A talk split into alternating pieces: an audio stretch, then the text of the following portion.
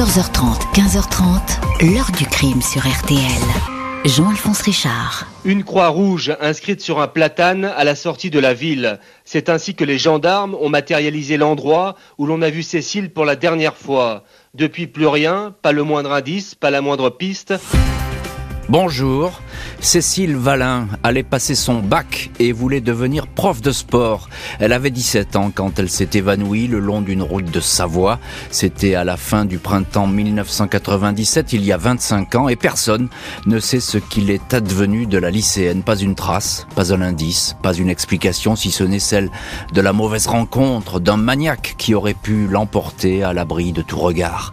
Même si Cécile n'était plus une enfant, c'est son histoire que nous avons choisi de vous raconter aujourd'hui à l'occasion de la journée internationale des enfants disparus, parmi lesquels figure bon nombre de jeunes mineurs, car son cas résume à lui tout seul le fracas d'une disparition, l'impossibilité de savoir, la détresse d'une famille qui continue à s'interroger et fait tout pour que le dossier reste ouvert, une enquête acharnée mais désormais suspendue à un témoignage inédit ou à un concours de circonstances.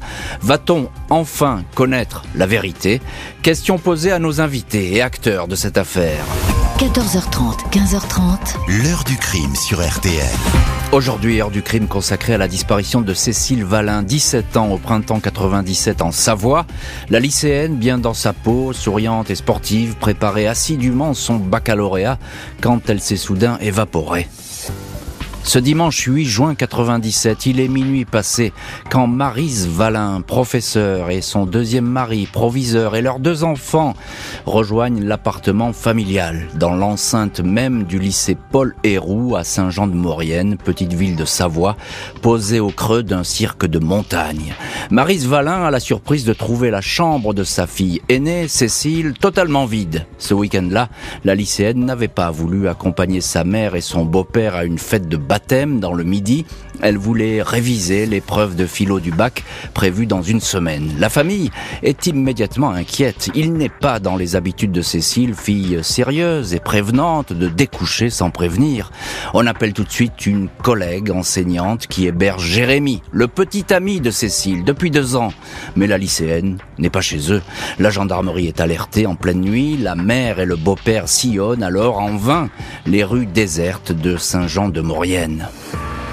Lundi 9 juin au matin, la disparition est confirmée. Disparition inquiétante car il s'agit d'une mineure. Cécile Valin, 17 ans, 1m65, cheveux courts châtain foncé, yeux marron vert, est activement recherchée. Les gendarmes visitent l'appartement familial. Dans la chambre de la lycéenne, tout paraît en ordre, correctement rangé, aucune trace de lutte. La couette est saisie, mais l'expertise ADN ne donnera rien. Sur le petit bureau, on retrouve les cours que la lycéenne révisait. Elle a laissé son portefeuille avec son argent. Elle est partie avec sa carte d'identité et sa carte bleue. À l'époque, les téléphones portables sont encore rares et Cécile n'en possède pas. Les relevés téléphoniques au domicile indiquent qu'elle a appelé dimanche à 10 10h45 sa demi-sœur Chloé, 23 ans, mais celle-ci était absente. Vers 16h45, elle a parlé avec sa meilleure copine, Sandrine. À 17h18, elle a téléphoné à son père, Jonathan Oliver, un Britannique qui vit en Normandie. Elle lui parle d'une petite fête improvisée dans l'appartement la veille avec des amis gênés, car elle n'avait pas demandé l'autorisation à sa mère. Rien de grave, son père la rassure et l'encourage pour ses révisions. Des témoins ne tardent pas à se manifester. Plusieurs personnes disent avoir vu Cécile le dimanche aux alentours de 18h. Une fois près d'une cabine téléphonique, une autre à la gare de Saint-Jean-de-Maurienne. Une copine de classe, Myriam, était en voiture quand elle certifie l'avoir aperçu marcher seule, t-shirt clair, pantalon foncé le long de la départementale à la sortie de la ville. Elle semblait marcher d'un pas rapide, sans but précis, sur le bas-côté de cette route très fréquentée. Myriam s'est demandé ce qu'elle faisait là. Cécile semblait préoccupée. Un autre témoin confirme avoir vu la lycéenne devant l'école de Pont-à-Mafré dimanche à 18h45, localité à 2 km de Saint-Jean-de-Maurienne, un village où il y a une via ferrata et où Cécile s'entraînait souvent sur un mur d'escalade, témoignage jugé très crédible par les enquêteurs. Et c'est donc là, à Pont-à-Mafray, que Cécile Valin a été aperçue pour la dernière fois, enquête qui ne fait que, démarrer. Les gendarmes vont reconstituer plus précisément son emploi du temps, on va le voir dans le chapitre suivant. On en reste pour l'instant à ce, à ce dimanche de printemps et on est abasourdi car il est inimaginable que Cécile disparaisse euh, de cette façon. Bonjour maître Cathy Richard. Bonjour Jean-Alphonse. Merci beaucoup d'avoir accepté l'invitation de l'heure du crime et d'être aujourd'hui dans le studio de l'heure du crime. Vous êtes l'avocate de Jonathan Oliver, qui est le père de Cécile et qu'on va d'ailleurs euh, entendre dans cette émission. Il fait partie de, nos invités. Il sera là dans un instant. Euh, Cathy Richard, euh, je le dis, c'est inimaginable cette disparition aussi soudaine. Mm. Elle va bien quelques heures auparavant. elle semble un peu perdue sur cette route et puis plus rien, le néant. Oui, elle a son père au téléphone, elle lui dit, il parle du bac, elle lui dit bon bah je m'y remets. Hmm. Et, et, en fait, qu'est-ce qui se passe entre ce moment où elle raccroche et le moment où on la voit dehors? Pourquoi est-ce qu'elle sort? Est-ce qu'elle a envie d'un seul coup d'aller faire un tour dehors, d'aller se promener? C'est c'est assez peu probable, selon nous, parce que cette route où elle est vue, le long de cette route, c'est pas l'endroit le plus agréable autour de Saint-Jean-de-Maurienne pour se promener certes. Alors non, on peut même pas marcher, je crois. Le non, c'est voilà, c'est très. Il n'y a pas de trottoir. Enfin, c'est vraiment très, c'est désagréable. Alors Cécile, c'est une jeune fille qui est qui est belle, qui est dynamique, qui est sportive. Euh, c'est elle, elle, est, elle est à l'aise dans cette montagne et elle aurait pu aller se promener ailleurs. Donc on peut imaginer qu'elle elle allait quelque part euh, ce jour-là et puis elle se volatilise. Et c'est toute la problématique, c'est que on n'a rien. On n'a pas de scène de crime, on n'a pas d'ADN, on n'a pas, de, téléphonie. À l'époque, on avait des téléphonies. Euh, maintenant, on a des téléphonies. À l'époque, il n'y a pas de téléphonie. Donc, on n'a strictement mm. rien. Et, et notre, euh, notre Cécile, qui était mineure, parce que vous avez dit tout à l'heure, c'est pas une enfant, c'est pas une jeune enfant. C'est pas, une jeune enfant. Voilà, c'est pas une jeune enfant. Préciser, hein. Mais c'est vrai qu'elle est, elle est mineure. Et eh bien, depuis un quart de siècle, un quart de siècle cette année, eh bien, euh, on la cherche. On la cherche. Et on la cherche si on ne la trouve pas. bonjour, Jonathan Oliver. Bonjour, monsieur Richard. Merci aussi, vous aussi, d'avoir accepté euh, l'invitation de l'heure du crime. Nous sommes très heureux euh, de vous entendre et de recueillir votre parole et votre sentiment. Euh, ma première question, elle est toute simple. Qui est Cécile? C'est une lycéenne très sérieuse, comme dit maître Cathy Richard à l'instant. Cécile était très aimante et très aimée. C'était un enfant de 17 ans et demi qui était très sociable, sportive. Elle faisait partie d'un club d'escalade. Euh, voilà, donc hmm. avec euh, beaucoup d'amis, elle était euh, l'école, ça marchait très bien.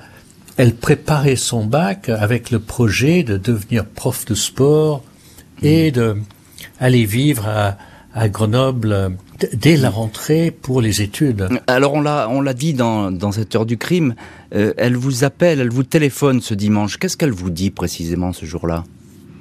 Euh, Cécile m'a m'a appelé l'après-midi et euh, quand je lui ai demandé comment ça allait, elle était un peu soucieuse parce qu'elle avait fait une fête la veille avec des amis dans l'appartement où elle hmm. vivait avec euh, sa maman et son, et son beau-père. Alors, j'étais un, peu étonné. Je dis, mais alors, est-ce qu'il y a eu quelque chose? Est-ce que vous avez cassé quelque chose? Et, euh, et puis, non, non, non. C'était une semaine avant le baccalauréat. Voilà, et puis euh, elle m'a dit, bah, bah justement, je vais m'y mettre. Je vais me mettre à, à mes études. Euh, bonjour Philippe Guichard. Bonjour Jean-Alphonse. Merci beaucoup vous aussi d'être dans le studio aujourd'hui de l'heure du crime. Vous êtes ancien patron de l'OCRVP, l'Office central pour la répression des violences aux personnes, qui euh, a repris cette enquête, mais ça on en parlera un petit peu plus tard. Vous êtes aujourd'hui adjoint au sous-directeur de la lutte contre la criminalité organisée à la euh, direction centrale de la police judiciaire. Bien ça. Euh, voilà, euh, Philippe Guichard, vous connaissez bien ce genre d'enquête. on sait que ça se joue souvent dans les premières heures, les, presque les premières minutes après une disparition.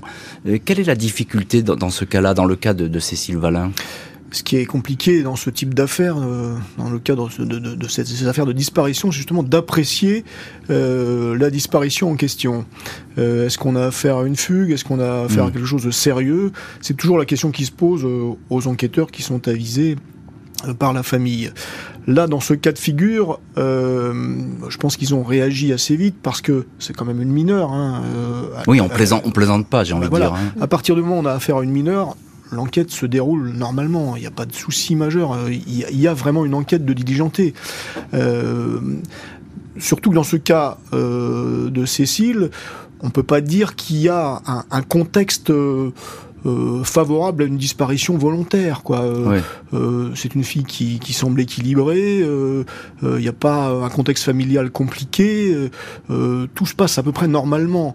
Alors évidemment, on s'interroge tout de suite sur la mauvaise rencontre possible, à proximité de chez elle. Pourquoi sort-elle? On ne sait pas. Est-ce qu'elle avait rendez-vous avec quelqu'un? C'est possible.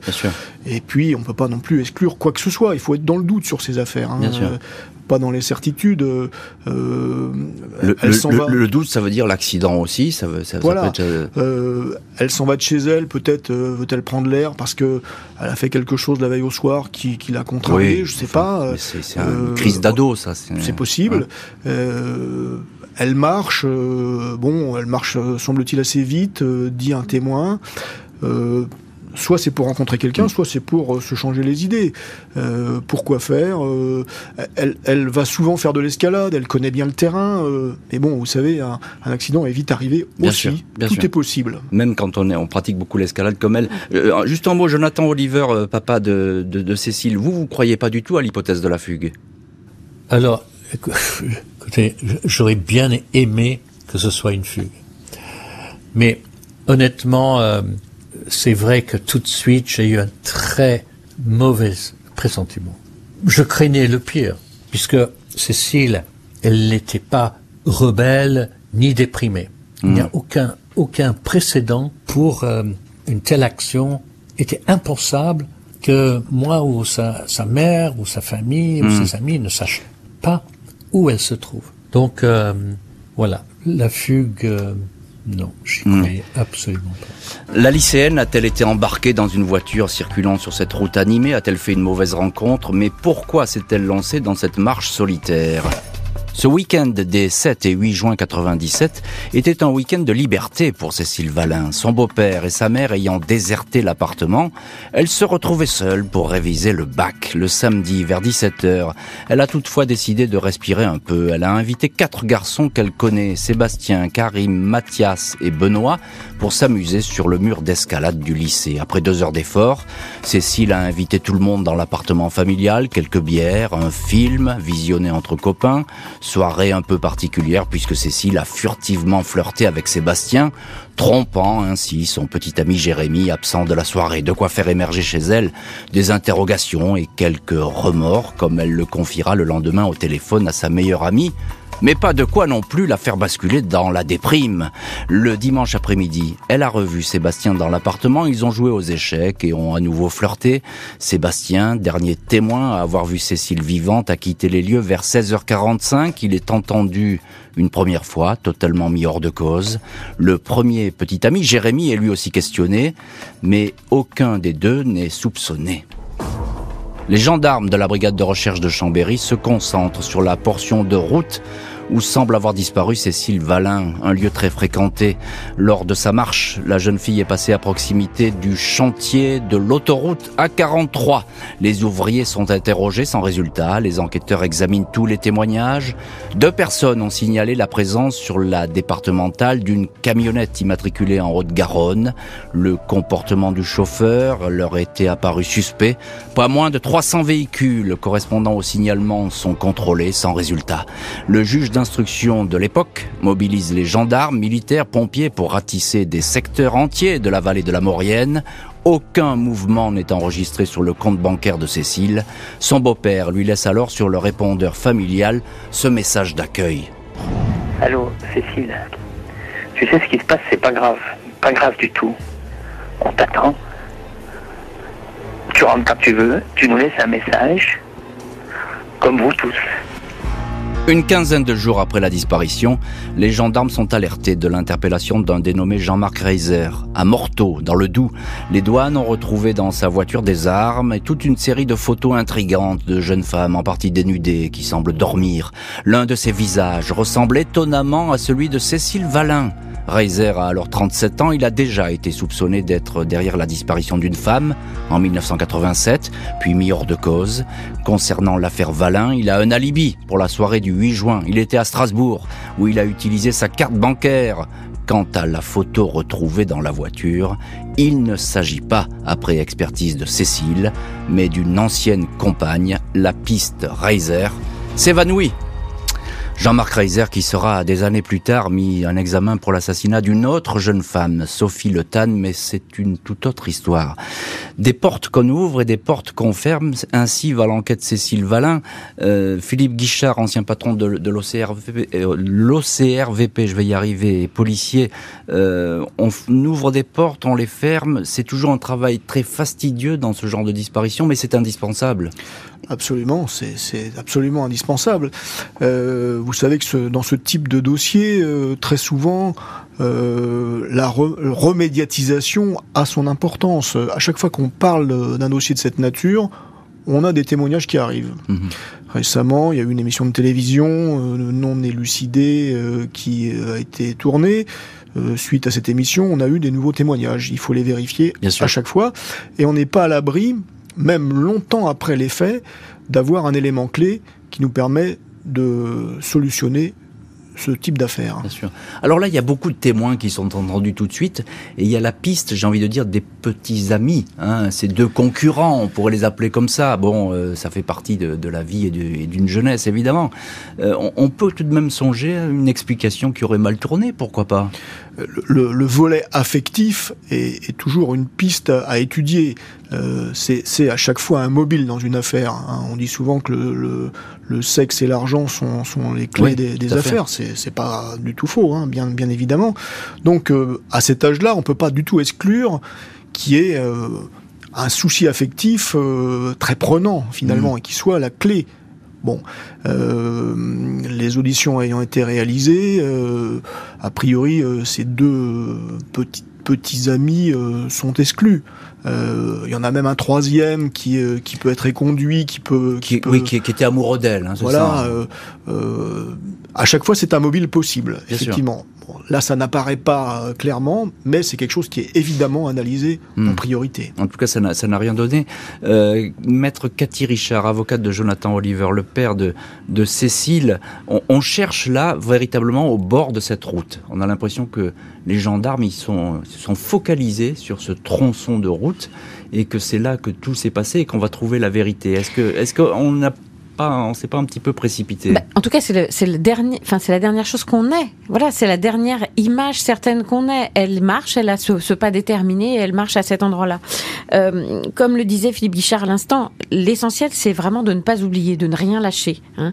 ne pas lâcher, ne pas l'oublier, toujours en parler, parce que euh, vous savez depuis que je suis le conseil de Jonathan, on nous a dit ah bah là il va falloir euh, va falloir clôturer l'affaire, on n'a plus de piste, on n'a plus rien. Et puis, mais vous savez, vous inquiétez pas parce que euh, entre le moment où on rend une ordonnance de non-lieu et puis la prescription, il se passe encore alors euh, 10 ans, 20 ans parce que les choses évoluent. À l'époque, eh ben, ce serait déjà prescrit de toute façon. Même 20 ans, ce serait prescrit aujourd'hui. si on ne s'était pas battu euh, pour que cette affaire ne soit pas, on ne ferme pas la page. Parce qu'effectivement, à chaque fois qu'on en parle, il y a des nouveaux mmh. témoins. Et puis, on découvre aussi, vous parliez de réserve tout à l'heure, euh, depuis, il y a d'autres criminels potentiels en série euh, dont il faut vérifier. On avait parlé de Fourniret dans cette affaire. On, va en parler euh, effectivement de cette piste des, criminels en série parce qu'elle elle est importante évidemment. Euh, Philippe Guichard, on y pense à ces personnes qui sont ultra fichées. Et... Bien évidemment. Mais vous savez, dans ce type de dossier, on peut toujours élargir le champ des investigations. Voilà, c'est pour ça que je suis, je suis favorable à ce que ces dossiers demeurent et, mm. ne soient pas clôturés, parce que je crois qu'on peut toujours trouver la solution, même longtemps après les faits. je, j'en ai déjà. Euh, c'est important ce que vous dites, Philippe Guichard. Hein. Euh, c'est absolument certain. Alors effectivement, il apparaît régulièrement des possibles tueurs en série dont il faut euh, analyser le parcours de vie. Mm, c'est mm. l'évidence. Mm. Et vous parliez, Philippe Guichard, et avec d'ailleurs Cathy Richard, de cette nécessité de tenir le dossier en état, hein, en tout cas qu'on en parle et qu'on continue à en parler. Je voudrais, on est aujourd'hui, c'est la Journée internationale des enfants disparus. Je voudrais quand même donner un numéro de téléphone concernant Cécile Valin c'est le 01 40 97 96 01 40 97 96. Notez-le ce numéro parce que si vous avez la moindre information sur Cécile Valin, on ne sait pas, un témoignage, un souvenir qui peut vous revenir, il faut en parler. Hein. Vous êtes, vous êtes d'accord, hein, Philippe, Philippe Guichard? Oui, mais c'est certain. Euh, euh, un souvenir, même qui apparaît anodin à quelqu'un, peut s'avérer décisif. Et puis comme j'ai, pardon, comme j'ai l'habitude de dire, quelque part quelqu'un sait. Eh oui, c'est ça. À moins, alors c'est vraiment là, on peut dire un mot de, Lucas Tronche qu'on a fini, enfin qu'on a retrouvé.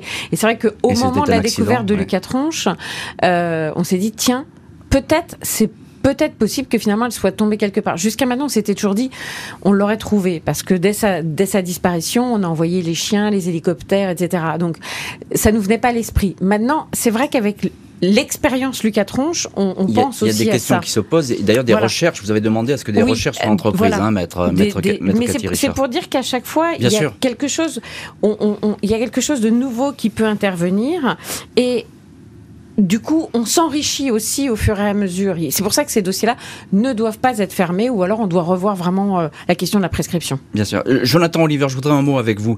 Comment est-ce que vous avez euh, vécu et comment vous avez, viviez à l'époque ces premières années d'enquête? Je dis bien les premières années.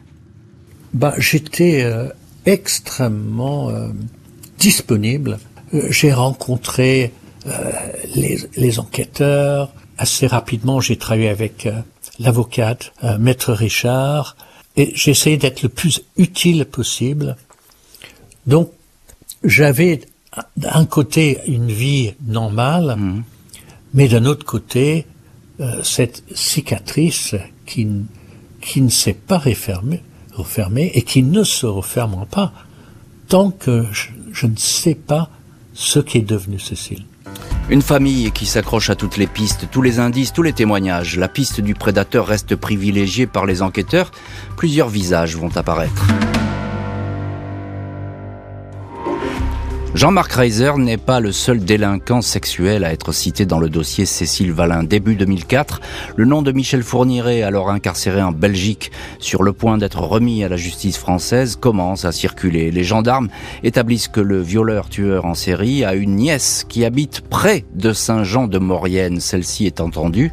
Elle certifie n'avoir aucune nouvelle de son oncle depuis sa dernière visite en 1981. Michel Fourniret et son épouse Monique Olivier ne feront pas allusion à un voyage en Savoie. Les comparaisons ADN effectuées dans les affaires et la camionnette du suspect ne donnent rien.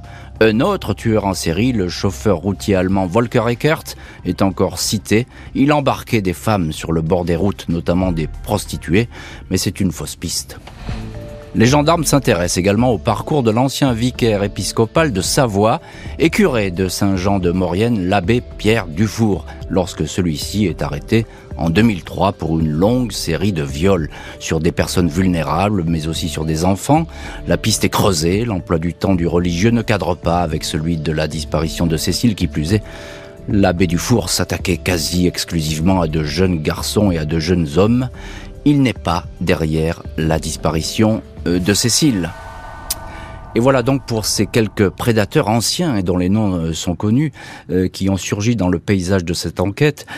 Maître Cathy Richard, vous défendez Jonathan Oliver, le, père de Cécile. Est-ce que la piste Michel Fourniret, qui comme ça est attrayante, mais Michel Fourniret, on le sort à chaque occasion, à chaque disparition, on parle de Fourniret, et c'est bien normal.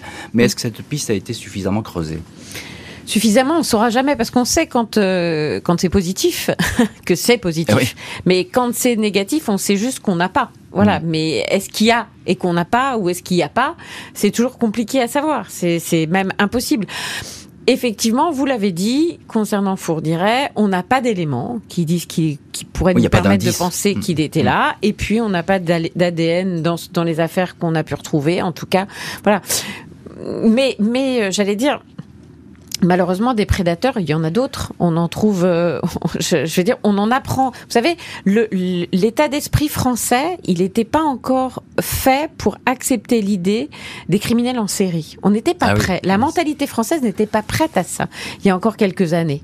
Donc, euh, on, on, on, on, ne l'envisageait pas. Et puis, plus ça va, plus on se rend compte que ah bah il y a des criminels en série. Voilà, pas seulement d'ailleurs des, des tueurs en série, il y a aussi des violeurs en série. Enfin, on commence à se rendre compte de ça. Il faut, faut savoir aussi que euh, en ce qui concerne la disparition de Cécile, on n'est pas, pas loin de la frontière italienne. C'est vrai. Donc c'est une zone très passante. Hein, vous l'avez dit plusieurs fois. Donc vous savez, il y a tellement de choses encore à faire. Il y a tellement de choses encore à faire que j'appelle de tous mes voeux. Il y a tout ce qui était et ce qui a été et ce qui est encore maintenant, ça, ça évolue un petit peu, mais les prélèvements d'ADN de, des enterrés sous X. Il y a tellement de choses à faire du point de vue de, de Salvac, qui est quelque chose qui est très lourd, le logiciel de, recoupement. Je, voudrais justement qu'on en parle avec euh, juste un mot avec Philippe Guichard, euh, adjoint au sous-directeur de la lutte contre la criminalité organisée à la DCPJ. Vous connaissez bien ce dossier. Euh, aujourd'hui, on rapproche quand même beaucoup plus facilement les affaires hein, qu'à l'époque. Ça, ça, va plus vite, on essaie de croiser les uns et les autres, les ah bah informations. Oui. effectivement, il y a des, il y a des outils logiciels qui n'existaient pas euh, à cette époque, qui sont maintenant à disposition des enquêteurs. Salvax, c'est effectivement un outil très intéressant qui peut permettre euh, un recoupement euh, d'affaires de sexe ou de sang en fonction du mode opératoire, du comportement de l'auteur. C'est quelque chose qu'on n'avait pas évidemment en 97. Hmm. Il y a aussi plein d'autres possibilités de recoupement. C'est quelque chose qu'on appréhende beaucoup plus facilement maintenant. Hmm. Vous avez raison, maître Richard. on a même euh, au sein de l'OCRVP, créer un groupe qui est dédié aux affaires sérielles. C'est dire si. C'est dire, c'est dire. Enfin, les mentalités évoluent. Dire si vous, les mentalités voilà, vous le, vous le, dites, Maître Richard. Euh, Mais je... juste, je voulais dire, concernant Salvac, c'est encore une grosse usine à gaz, Salvac. Moi, ce que je, je rêverais d'un mini Salvac, enfin, de, de, de, quand même, qui est quand même quelque chose qui soit un peu plus simplifié que Salvac, mais qui soit fait quasiment systématiquement avec les profils des victimes et avec euh, les éléments qu'on a aujourd'hui, je pense que au, niveau des logiciels, on pourrait parce que Salvac c'est fait par l'OCRVP, mais c'est pas fait systématiquement. Et presque il faudrait qu'il y ait quelque chose qui soit fait systématiquement. Alors, peut-être que les autorités vont vous entendre. Oui, peut-être, mais, mais euh, vous exagérez un tout petit peu. C'est quand même fait presque systématiquement sur des affaires qui correspondent aux possibilités du logiciel. Hum, ben voilà. oui. Euh, un, mot tout de même avec euh, Jonathan Oliver, le, papa de Cécile. Jonathan Oliver, qu'est-ce que vous pensez de cette piste des, tueurs en série et plus précisément de la piste Fourniret Pour moi, les, les, pistes, toutes les, les grandes pistes étaient extrêmement importantes. Si on prend, par exemple, la piste Fourniret, il n'y a aucune preuve qu'il est responsable de la disparition de Cécile. Simplement, tant qu'on ne connaît pas la vérité hmm. sur la disparition de Cécile, Fourniret resterait un responsable plausible. Des pistes qui s'évanouissent, une enquête qui s'éternise et menacée d'être clôturée d'un jour à l'autre. Lundi 26 mai 2008, la juge d'Albertville, Hélène Lastera, supervise la fermeture d'un tronçon de l'autoroute A43 près de Saint-Jean-de-Maurienne afin de sonder les fondations de l'ouvrage. C'est dans ce secteur que s'est volatilisé Cécile Valin. À l'époque, l'autoroute était en construction. L'hypothèse a toujours circulé selon laquelle son corps pouvait avoir été jeté dans le béton. La juge sait qu'elle abat là son ultime carte, un appareil très sophistiqué, un géoradar qui permet de détecter les anfractuosités dans le sous-sol, est amené sur place. Recherche infructueuse. Cinq mois plus tard, l'enquête est sur le point d'être refermée. Le père de Cécile Valin et son avocate Cathy Richard obtiennent in extremis la poursuite des investigations. L'enquête revient au point de départ, à savoir les dernières heures de Cécile. Ses amis et petits-amis de l'époque sont à nouveau entendus, leurs alibis vérifiés. L'un de ces hommes ex-lycéens qui connaissait très bien la victime et avait été très actif pour lancer les recherches est même placé sur écoute. Là encore, aucun élément susceptible de faire avancer l'enquête. Décembre 2019, le dossier est transféré à l'Office central pour la répression des violences aux personnes, l'OCRVP, qui s'occupe notamment des affaires non résolues. Et on va parler évidemment de l'OCRVP. Je voudrais juste qu'on prenne tout de suite Jonathan Oliver, le, papa euh, de Cécile, avec un mot euh, sur ces fouilles étonnantes, ce chantier euh, de l'autoroute. Il, fallait le faire, Jonathan Oliver? Alors écoutez, ils n'ont pas trouvé trace de Cécile. Voilà, j'ai le sentiment partagé. J'aurais aimé savoir où était Cécile. Mais en même temps, j'étais, à vrai dire, aussi soulagé de savoir qu'elle n'était pas hmm. enterrée au sous-sol de, cette autoroute. Hmm. Alors, euh, Philippe Guichard, vous, vous, avez été patron de, l'OCRVP. Euh, c'est important ce transfert du dossier à l'OCRVP. On a l'impression que vous êtes un petit peu les, les pompiers de service, excusez-moi de dire ça, hein, euh, mais euh, quand ça marche pas et qu'on n'arrive pas à éteindre le feu, ben on vient vous voir. Quoi. Je ne sais pas si on est les pompiers de service, mais euh, effectivement sur ce, dossier, je me rappelle très bien que la juge d'instruction m'a appelé en me disant bon voilà j'ai un call case de disparition dans mon portefeuille je ne sais plus quoi faire, on est euh, un peu en bout de course. Euh, est-ce que vous accepteriez de, le relire euh, pour vérifier s'il n'y a pas quelque chose qui, vous apparaissait à faire? Alors évidemment, l'office est, un peu créé pour ça, en quelque sorte. Mm. C'est-à-dire que il a en portefeuille un certain nombre de dossiers cold case, de meurtres, de disparitions, d'affaires sérielles, et il a euh, souvent pris en charge des dossiers après relecture. Donc évidemment, j'ai accepté euh, cette idée. C'était un dossier emblématique, euh, un dossier dramatique. on a récupéré le dossier, on l'a relu, et comme à chaque fois, quand on lit un dossier de cette nature, on repère un certain nombre de trous. Ben oui, c'est la lecture avec un œil neuf aussi. Exactement, c'est ça. Donc c'est pour ça que c'est indispensable de faire ça à un moment donné du dossier sur un call case, avoir un œil différent, un œil neuf, et quel que soit le service euh, initialement saisi, même si c'est un service prestigieux, hein, euh, on trouve toujours des trous. Après, c'est pas c'est pas une critique envers les, les, enquêteurs qui, qui euh, sont saisis initialement du dossier. Ils travaillent beaucoup, bien, très bien la plupart du temps, mais ils sont parfois comment dire, euh, concentré sur des pistes qui paraissent principales. Ah oui, c'est dans le guidon. c'est l'effet tunnel, on appelle ça. C'est-à-dire qu'on on voit, on essaie de voir le bout, mais on voit pas ce qui se passe à côté. Euh, donc effectivement, avec votre nouvelle lecture, donc vous avez repris l'office a, repris ce dossier. Et maître Cathy Richard, vous c'est une autre problématique puisque je le disais, vous vous avez euh, sauvé le dossier parce qu'il était tout près d'être refermé ce dossier. Et c'est souvent le cas dans les affaires de disparition. Mais plusieurs fois, faut, faut, reconnaître que plusieurs fois, plusieurs fois, on nous a dit, bah écoutez, là, il n'y a plus rien à faire, on va rendre une ordonnance de non-lieu. Euh, et puis, une fois, je suis allée à la chambre d'instruction parce que j'avais fait des demandes d'actes, le juge d'instruction avait refusé les, actes, j'étais allée à la chambre de l'instruction. Et là, euh, le président de la chambre d'instruction m'avait dit, on comprend bien, on va ordonner des actes, et puis on comprend bien, vous savez, mettre c'est une mineure. Euh, on comprend bien qu'il faut pas qu'il faut pas que ce dossier soit fermé. Donc on a été rassénéré pendant un certain temps avec avec avec Jonathan et puis et puis la chambre d'instruction a changé et puis on nous a redit on va fermer le dossier. Et voilà, c'est vrai que euh, vous savez, les policiers disent on, on c'est un clou dans le cœur. Moi, la disparition de Cécile, c'est un clou dans mon cœur. Ça fait, euh, moi, ça fait 20, plus de 20 ans aussi, et je, je, je, dormirais. Enfin, je voudrais savoir. J'ai lu d'ailleurs que vous aviez dit, euh, je prendrai jamais ma retraite, oui. euh, ne serait-ce que pour Cécile Valin. Oui, c'est ça. enfin, en tout cas, je disais, en tout cas, j'ai dit, j'espère savoir avant de prendre ma retraite, parce que c'est ou avant de mourir. Enfin, en tout cas, j'ai besoin de savoir. Bien sûr. Euh, Jonathan Oliver, on entend votre avocate, maître Cathy Richard. vous aviez peur, vous aussi, que l'enquête se referme? Il y a ce transfert, à l'OCRVP. Ça a été un espoir selon vous? Absolument, absolument, ouais, ouais. En fait, c'était ma principale angoisse avant cette prise en main de Cécile par euh, cette entité euh, OCRVP et, et, sans doute le pôle Cold Case. Donc voilà, cette angoisse-là, elle n'y est plus. Malgré les années écoulées, le dossier de la lycéenne disparue est toujours ouvert. Nouvel appel à témoins lancé par l'OCRVP en 2020 et bientôt peut-être une nouvelle équipe de magistrats. Les magistrats du tout nouveau pôle destiné aux affaires non résolues, les cold cases, vont peut-être se pencher à leur tour sur l'affaire Cécile Valin. C'est une structure installée à Nanterre, tout près des policiers de l'OCRVP, ceux-là même qui ont supervisé les dernières investigations. Le père de la disparue a toujours espoir de connaître la vérité, convaincu, dit-il, que toutes les pistes restent ouvertes, sauf le suicide ou la fugue. Maître Cathy Richard, justement, vous défendez les intérêts de Jonathan Oliver, le papa de, de, Cécile, qui est également notre invité aujourd'hui dans l'heure du crime. Euh, où en est-on de cette histoire de, de pôle judiciaire? Alors on sait que là, le pôle judiciaire, il existe, mm. il, ça y est, il est parti, il fonctionne.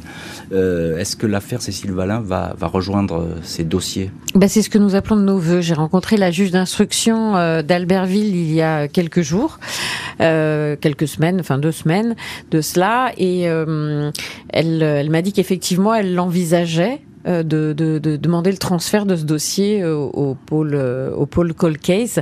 Après, je vais vous dire, Jean-Alphonse, la problématique, c'est les moyens, c'est-à-dire les moyens qu'avait cette juge d'Albertville euh, eu égard à ce dossier. C'était très compliqué pour elle, mais même les moyens de ce fameux pôle Cold Case, parce que on en parle beaucoup, mais il y a, finalement il y a beaucoup de Cold Case et il y a plus de donc c'est super d'avoir créé ça, mais mm. il faudrait que euh, il faudrait envisager à quel point finalement il s'est vite rempli ce pôle cold case et ce qui reste encore. Par exemple, Cécile n'y est pas et nous on souhaite qu'il soit. Et vous disiez, tout reste ouvert, sauf l'hypothèse de la fugue ou du suicide. C'est le papa qui dit ça. Mais c'est tout à fait vrai. C'est-à-dire que moi, ce que je, je dis, euh, on parle de, de tueurs en série, on parle de mauvaises rencontres. C'est vrai que euh, on ne sait, on ne sait tellement rien que ça peut être effectivement elle, elle, a pu être au mauvais endroit au mauvais moment et rencontrer quelqu'un euh, qui est pris d'une pulsion ou au contraire qui est un prédateur qui cherche et qui chasse. Mais elle peut aussi avoir rendez-vous avec un proche euh, ou elle peut retrouver un proche. C'est vrai qu'on, on, moi j'ai toujours ce sentiment qu'elle va à un rendez-vous, mais mais bon, on n'a rien retrouvé dans sa mmh. téléphonie d'avant et ça. Donc ça peut être vraiment toutes les pistes sont ouvertes aujourd'hui. Et honnêtement, euh, comme le disait Philippe Guichard tout à l'heure, euh, ce qui est vrai pour le CRVP, c'est-à-dire l'œil neuf, peut être vrai aussi pour les magistrats. On a vu euh, que moi, lorsque je suis arrivée, c'était un premier juge d'instruction qui avait le dossier. Quand Hélène Gerhardt a pris le dossier, elle a eu cette idée de faire des fouilles de, de géoradar. Je veux dire, à chaque fois, chacun apporte éventuellement son œil et son analyse. Justement, Philippe Guichard, adjoint au sous-directeur de la lutte contre la criminalité organisée à la DCPJ, la direction de la police judiciaire. Euh, ce, pôle dédié au cold case, c'est une avancée euh, et l'OCRP a sa part aussi de, travail là-dedans bah, Bien sûr, c'est une avancée majeure. Euh, j'ai eu la chance de participer au groupe de travail qui a œuvré à, la, comment dire à l'édiction d'un certain nombre de propositions euh, sur la gestion des colcaises et c'était une des propositions phares qui a été retenue. Mmh. J'en suis très content. Euh, comme le disait euh, Cathy Richard, euh, c'est essentiel de voir ce type de dossier remonter à ce, à ce pôle. Encore faut-il qu'il y ait les moyens pour que que le pôle ait, la possibilité de le gérer correctement. Bien sûr. Et, je rebondis sur ce que dit euh, Cathy Richard, c'est que euh, les hypothèses, elles sont toujours ouvertes 25, ans après. Hein. On, ne ferme pas les pistes, hein. on ferme pas le. Non, non, rien n'est rien n'est fermé. Euh, j'allais dire qu'on a affaire à, à, un dossier très compliqué parce que c'est une disparition justement. On ne sait même pas si c'est une affaire criminelle peut-être, mais il y a toujours, pas certain. toujours un point d'interrogation. Ça peut être un accident. Tout à fait. Tout est possible, tout est ouvert. Il faut vraiment être empreint du doute euh, plus que des certitudes, puisque on n'a aucun élément qui nous permet d'avancer prioritairement vers un sens ou vers un autre, finalement. Jonathan Oliver, euh, vous êtes également en ligne dans l'heure du crime. Euh, je vous pose la même question. C'est une avancée, ce, pôle dédié, selon vous, au, cold case? C'est une avancée dans votre affaire? Écoutez, il y a quelqu'un qui sait ce qui s'est passé et il faut que cette personne-là, quelqu'un qui connaît cette personne-là, parle. Il faut qu'on sache hmm. la vérité. Je suis très rassuré par l'activité des entités comme Cold Case qui ont un investissement à long terme, à long terme. Et ça, c'est très rassurant pour l'avenir de la découverte de la vérité. Quelqu'un sait, c'est ce que vous nous dites, hein, Jonathan Oliver, quelqu'un sait, quelqu'un qui peut parler. Alors pour moi, c'est une, une obligation. Euh, Cécile n'a pas disparu tout seul. Et personne qui la connaissait savait qu'un tel acte n'était absolument pas pensable. Donc, il y a au moins, au moins une personne qui est responsable de sa disparition, qui sait mm. ce qui s'est passé. Et il faut que cette personne parle. Et que cette personne parle, et je rappelle à, cet effet le, numéro de téléphone que vous pouvez appeler si vous avez des informations concernant le, dossier Cécile Valin, si vous avez vu quelque chose, si vous avez été témoin, si un souvenir vous revient, on ne sait jamais. C'est le 01 40 97 80 16.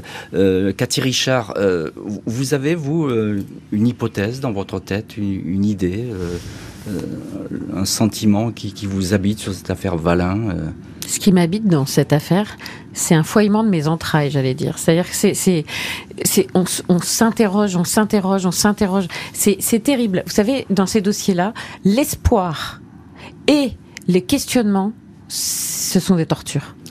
Merci beaucoup, maître Cathy Richard, Philippe Guichard, qui était également dans le studio de l'heure du crime, et puis Jonathan Oliver, le, papa de, Cécile, d'avoir été les invités aujourd'hui de l'heure du crime. Merci à l'équipe de l'émission, Justine Vignot, Marie Bossard à la préparation, Boris Pirédu était à la réalisation. L'heure du crime, présenté par Jean-Alphonse Richard sur RTL.